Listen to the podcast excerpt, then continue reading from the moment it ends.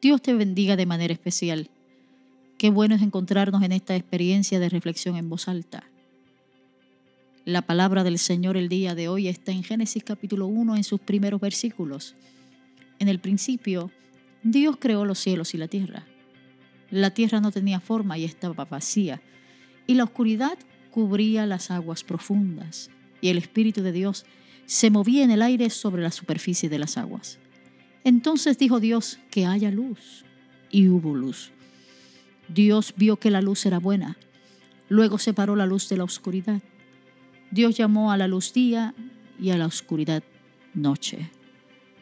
Qué tremendo cuadro, el cual retrata de una manera resumida y posiblemente metafórica lo que ocurrió en el principio de las cosas.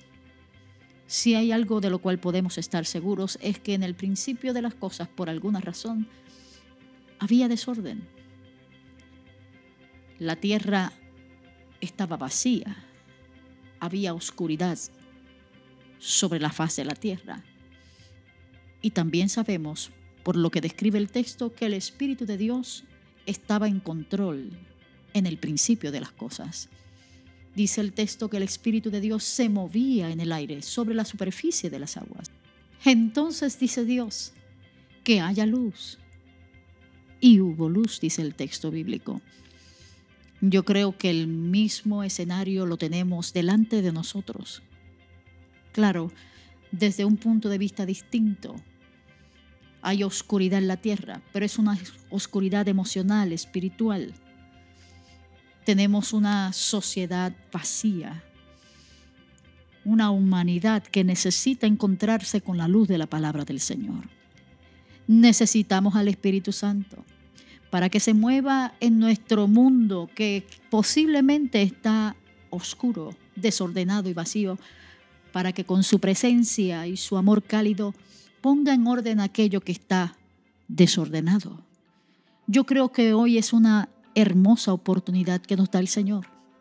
Porque hoy Dios dice a través de su palabra que sea la luz.